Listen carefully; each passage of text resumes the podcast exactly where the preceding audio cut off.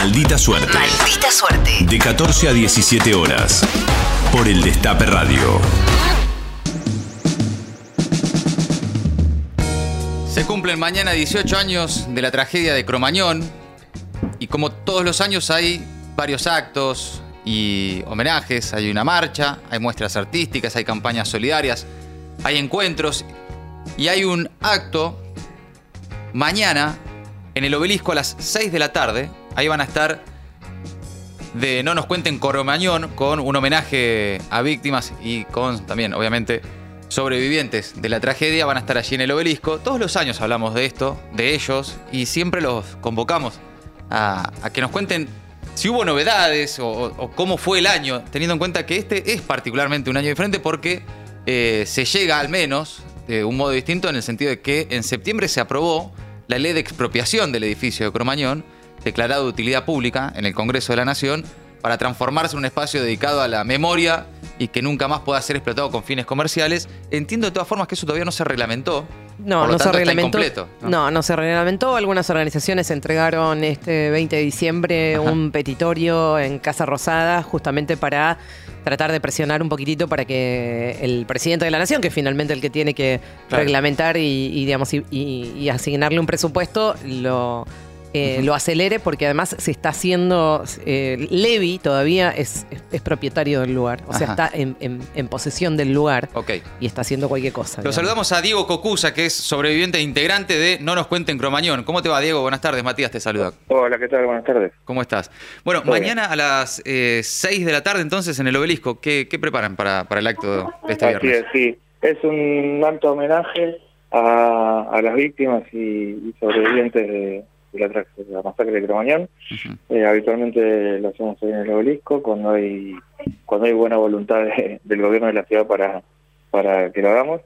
Eh, así que nada, los esperamos con, con música. Eh, nosotros lo que tratamos es hacer un homenaje más desde, desde la vida que, que, que quedarnos ahí, ¿viste? Entonces tratamos de, de recordar, pero con, con, con un, permitiéndonos también eh, disfrutar un poco ese momento, más allá de lo que pasó hace 18 años.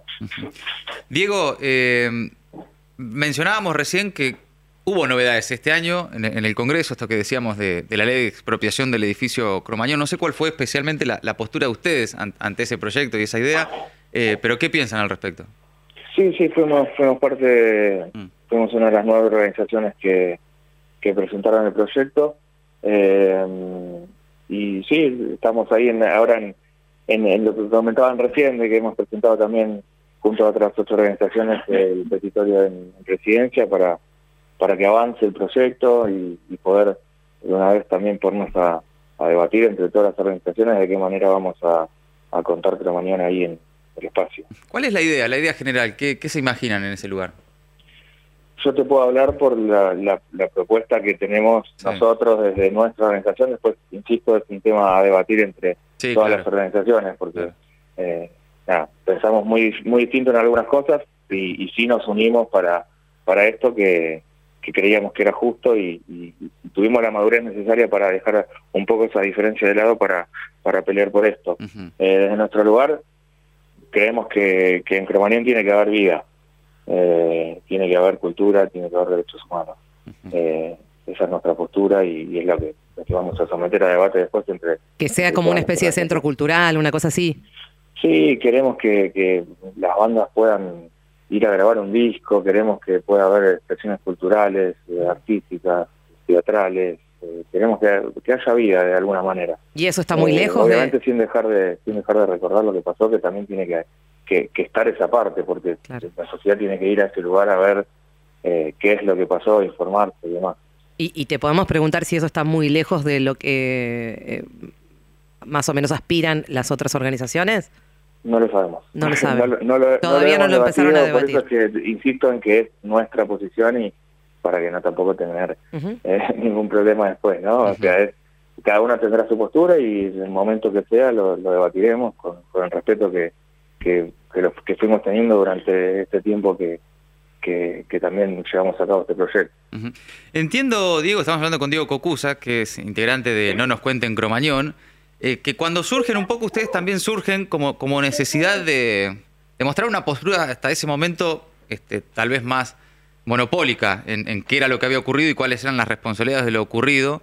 Eh, sobre ese sentido, o en ese sentido, en esa línea, eh, ¿hubo novedades? ¿Hubo en, en, los últimos meses, en el último año, eh, alguna novedad que cambie un poco eh, la, la, historia de lo que se viene contando o, o, está más o menos igual? No, a ver, lo, lo, que, lo que nosotros hicimos desde el principio fue contar nuestra historia, que, que es la, la historia de, de, los testigos justamente, ¿no? de los que estuvimos ahí, de los que vivimos lo que pasó. Mm. Eh, por eso también un poco es el, el nombre de nuestra organización, claro, que no nos cuenta en Cromañón. Eh, se dio un poco por eso, porque se, se, estaba contando una historia que no era. Uh -huh. este, había mucha desinformación, en, en, en, la mayoría de los casos intencional.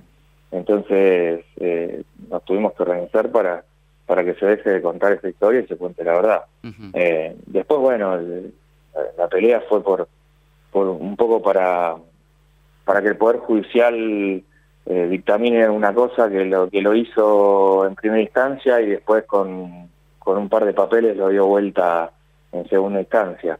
Claro. Eh, pero bueno, eh, eso, esa, esa, esa, instancia, esta etapa ya pasó y la, la batalla judicial ya terminó uh -huh. y ahora lo que queda es mirar para adelante y tratar de que no vuelva a ocurrir. En ese mirar para adelante, Diego, eh, pensaba hace un rato, eh, ¿cómo están los integrantes de la banda, ¿no? O, o, cómo está Pato Fontanet, que sé que ustedes tienen, tienen relación. De hecho, si no me equivoco, participó, ¿no? El año pasado eh, del acto que realizaron ustedes. Eh, ¿Qué sabes de ellos? ¿Qué, qué se sabe hoy de, de, Callejeros? Sí, sí, ellos, en particular eh, Patricio y Cristian y, y, Dani, que, que, que, asisten, que asistieron el año pasado mm. al evento. Eh, Ah, nosotros le tenemos un cariño muy grande, ellos tienen un cariño muy grande por nosotros también y por, y por todos los sobrevivientes.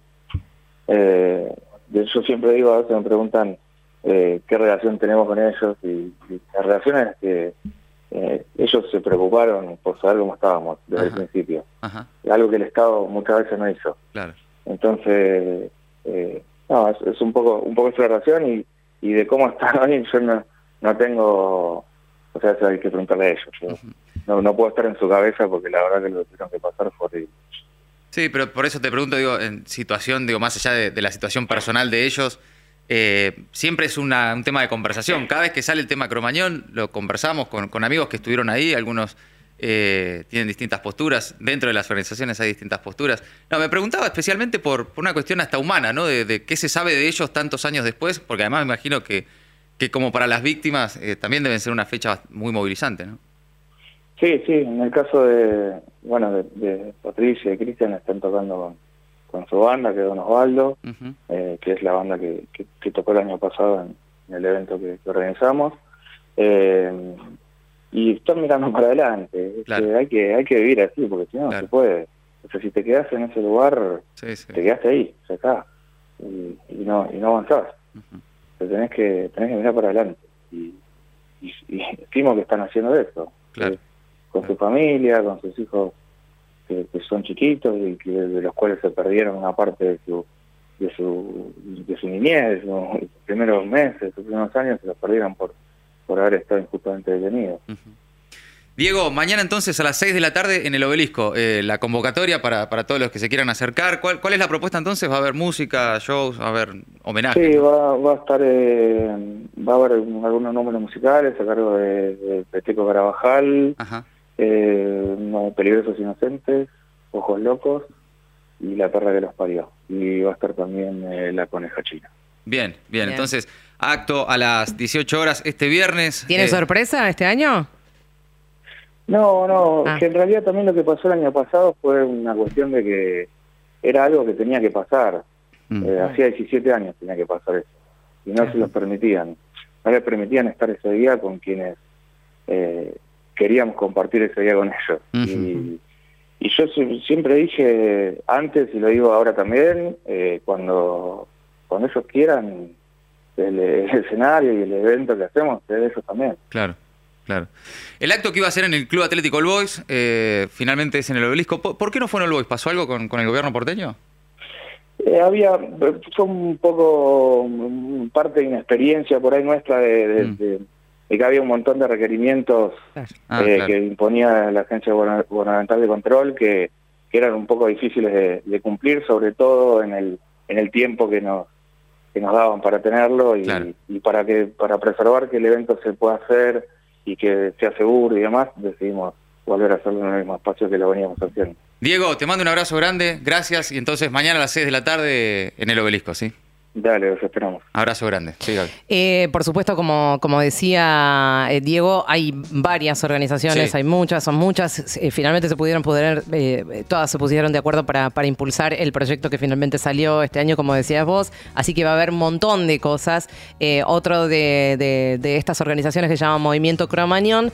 Eh, van a hacer una gran marcha, van a hacer un encuentro en Plaza de Mayo también eh, a partir de las 4 de la tarde con algo que se llama Experiencias de Espacios de Memoria, donde van a estar participando los sobrevivientes. ¿Se acuerdan del supermercado de Paraguay? Sí. eh, que, se, que se incendió y que murieron muchísimas Sí. personas. Eh, bueno, con algo muy parecido a lo que pasó en Cromañón. Entonces, están viniendo eh, muchos de los sobrevivientes y Ah, familiares de los muertos en el supermercado de Paraguay para compartir esas experiencias. Y después van a estar marchando eh, desde Plaza de Mayo hasta el santuario. A las 8 de la noche va a estar el acto central de, que, de esta que es otra de las grandes organizaciones de, de sobrevivientes So- y familiares de Cromañón. Y hay varios actos, ¿no? Hoy Hay muchos, sí, la verdad que hay muchas cosas. Hay hoy también hoy, hay, hoy sí. también hay. Hay Cromañón nos pasó a todos, eh, que va a ser en Tapiales, en La Matanza, a partir de las Ujú. 5 de la tarde. Eh, también hay otro acto a partir de las 9 del viernes eh, y hasta pasadas las 20, que es el movimiento Cromañón, con distintas actividades entre el Santuario y Plaza de Mayo. Este de No nos cuenta en Cromañón a las 6 de la tarde. eh, y entre distintos proyectos y reclamos colectivos, el mismo objetivo que es eh, no dejar morir la memoria de lo que ocurrió aquel día. Después, por supuesto, con distintas posturas y distintas ideas de lo que pasó y de quiénes son los responsables de lo que pasó. No nos cuenten Cromañón, integra Diego, con quien hablábamos recién, eh, tiene una relación muy distinta con la banda y lo- y, la responsabilidad que le asignan a la banda de lo que consideran Otros. otras Ah, organizaciones. ellos con- el- el- el- concusa- bueno, todos los este, los chicos eh, de- el- que representan la organización de Diego piensan que los eh, callejeros no son responsables. de Claro. pasó. definitivamente Claro. no. De hecho, lo invitaron a Pato Fontanet a tocar el año pasado Sí, sí. En, en el Lo festival de, muy en claro. Eh, y evidentemente no, hay otro grupo de, de familiares, de amigos, que los Sí, apuntan como parte de, la- de los máximos responsables. Es algo que siempre que charlas de Cromañón surge, Sí. ¿viste? Sí. Con amigos, con gente que estuvo, Son con gente que no estuvo, todos tienen Y todo el mundo tiene una opinión que en, en definitiva válidas, ¿no? es imposible tener cuando uno eh, ve, las cosas de afuera, Sí, digamos. No duda. tengo ni idea lo que es para ellos eh, ese transcurrir, ese andar, ¿no? Y, Sí. y cómo uno vive con esa tragedia adentro. Una de las más grandes tragedias de la historia argentina se cumplen mañana 18 años de la... 18 años, sí. Sí, ya, ya 18. De la tragedia de Cromañón. Maldita suerte. Tres horas haciendo cosas raras para gente normal.